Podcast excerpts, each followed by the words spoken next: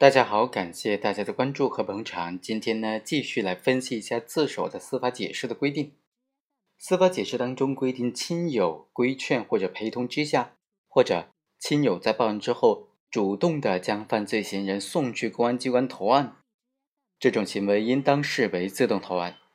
那问题来了，亲友扭送去投案的话，包不包括是强制扭送呢？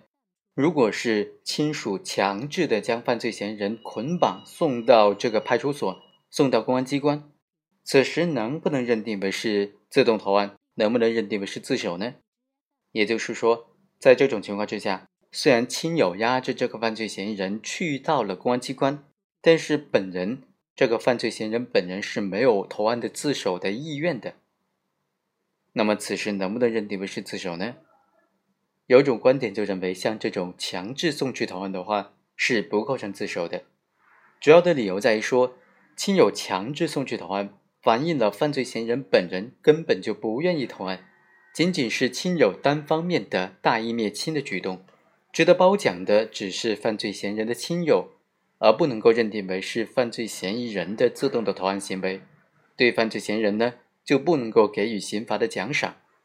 否则的话，就是奖罚不明了。我们认为呢，这种观点显然是不妥当的。首先，所谓送去投案，它的含义本身就不排除亲友强行的将犯罪嫌疑人送去投案的情形了。它本身的字义含义就包含了强制投案、强制的将犯罪嫌疑人送到派出所的这种情形。第二，从亲友规劝陪同投案的这种表述来看呢？规劝就反映了行为人从不愿意到愿意投案的意思表示。亲友规劝陪同投案和亲友送去投案呢，在司法解释当中，这两种表述是并列的，这就说明这两者呢是有差别的嘛。第三，如果犯罪嫌疑人本身完全自愿投案，那么无论是他独自投案，还是在亲友的陪同送往之下去投案，都属于典型的自动投案。没有解释为视为自动投案的这种情形的必要性了。当然呢，还有两点可能需要区分一下。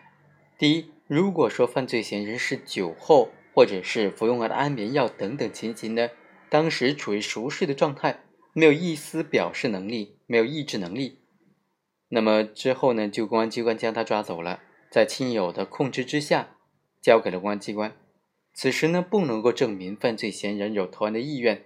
但是也不能够证明他有反对投案的意愿嘛？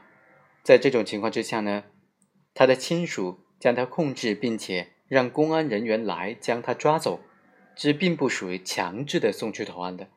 这种情况之下，应当视为自动投案。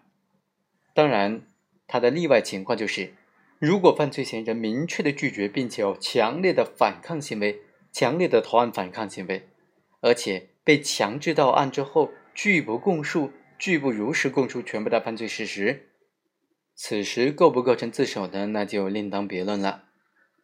好，以上就是本期的全部内容，我们下期再会。